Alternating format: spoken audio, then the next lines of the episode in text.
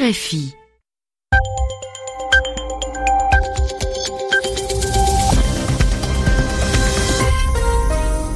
RFI, 20h en temps universel, 22h ici à Paris.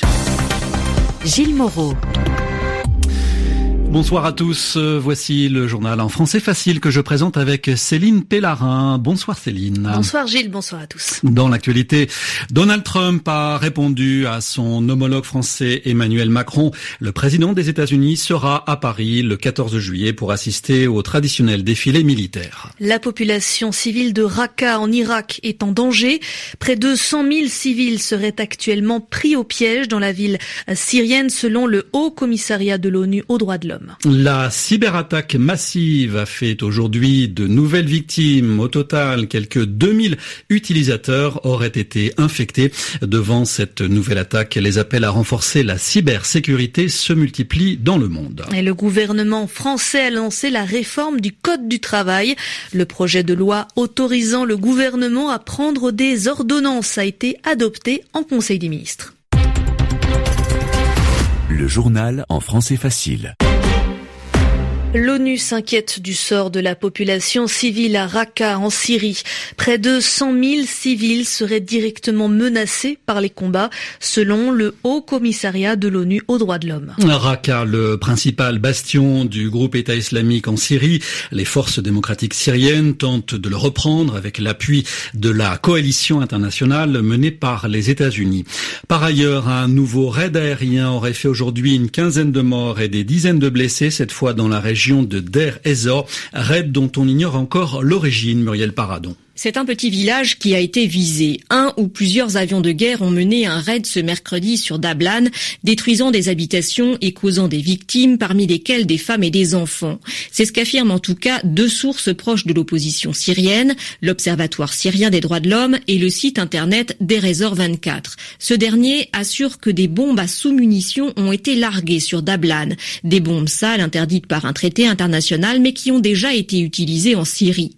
Pour l'instant, il est impossible de confirmer ces informations. On ne sait pas non plus qui aurait mené ces raids. L'aviation syrienne, russe et la coalition internationale anti-djihadiste sont toutes trois engagées dans la région. Lundi, un raid a fait plusieurs dizaines de morts à Mayadine, une ville toute proche de Dablan.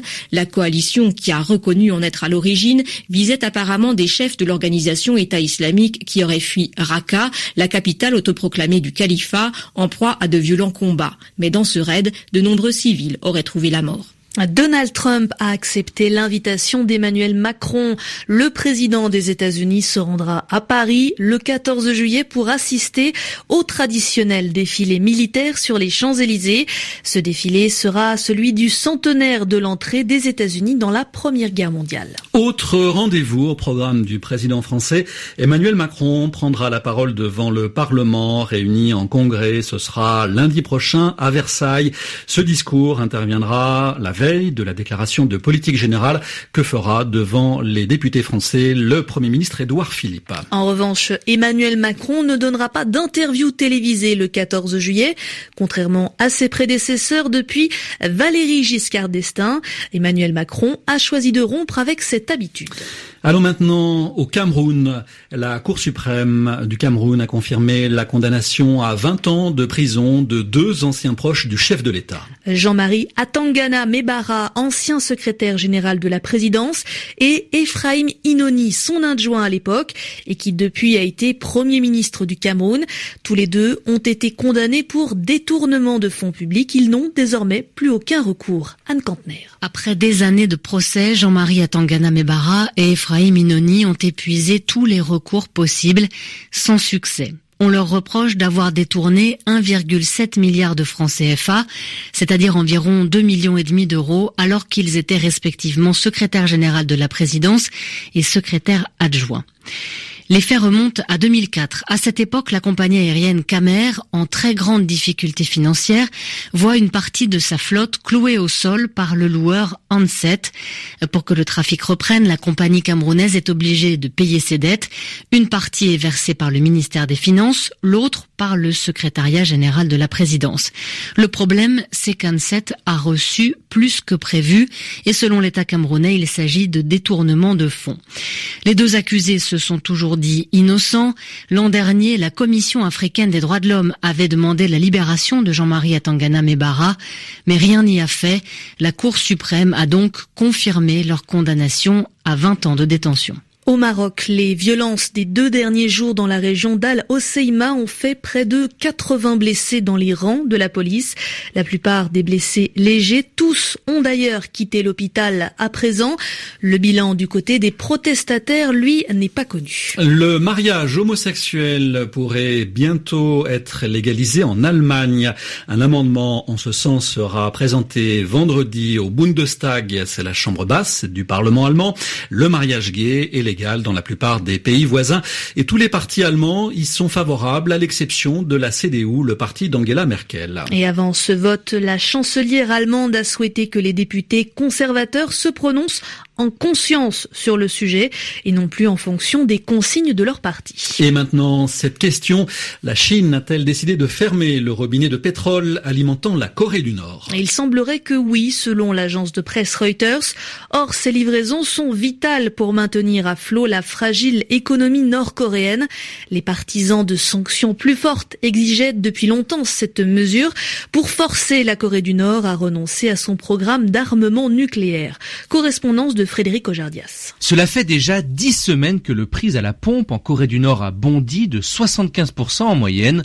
Selon l'ONG Daily NK basée à Séoul, cette hausse provoquerait une panique chez les Nord-Coréens, très dépendants de l'économie informelle et des échanges, et donc du carburant pour survivre. Les raisons de cette flambée des prix restent mystérieuses. Pékin refusait jusqu'à présent de couper le robinet à pétrole, de peur d'asphyxier son allié et de provoquer un effondrement. La Chine aurait-elle changé changer d'avis. Autre hypothèse, les autorités nord-coréennes feraient des réserves en prévision de grands travaux, d'un conflit armé ou d'un renforcement des sanctions. Selon l'agence Reuters, le géant pétrolier chinois CNPC a suspendu ses livraisons d'essence et de diesel, évaluées à 150 000 tonnes l'année dernière, pour des raisons non pas politiques mais commerciales. Le Nord serait mauvais payeur mais les approvisionnements en brut sont eux maintenus via un vieux pipeline qui amènerait 500 000 tonnes de brut chinois par an au nord. Pékin ne semble donc pas encore prêt à abandonner son turbulent allié. Frédéric Ojardias, Séoul, RFI. Un retour en France où le gouvernement a lancé la réforme du Code du travail, réforme emblématique du début de quinquennat d'Emmanuel Macron. C'était même le principal engagement de campagne du nouveau président. Le projet de loi autorisant le gouvernement à légiférer par ordre l'ordonnance a été adoptée ce matin en Conseil des ministres. C'est une procédure accélérée, critiquée par l'opposition et par les syndicats. Elle devrait permettre au gouvernement français de boucler cette réforme dès la rentrée prochaine. La ministre de la Défense, Florence Parly, a demandé l'ouverture d'une enquête sur un général de l'armée de l'air. Et selon l'observateur, l'hebdomadaire Le Canard enchaîné, il aurait utilisé un avion militaire à des fins personnelles, notamment pour se rendre dans sa maison de campagne. Olivier Four. Visiblement, le Canard enchaîné est très bien informé et a dû récupérer des informations provenant certainement des rangs même de l'armée de l'air. Tout cela sans le règlement de compte par voie de presse, mais il n'empêche, partir en week-end en avion de chasse n'est pas autorisé par le règlement. Dès hier soir, le ministère des Armées a décidé de saisir les inspecteurs généraux des armées et leur confier une enquête de commandement afin de clarifier les faits.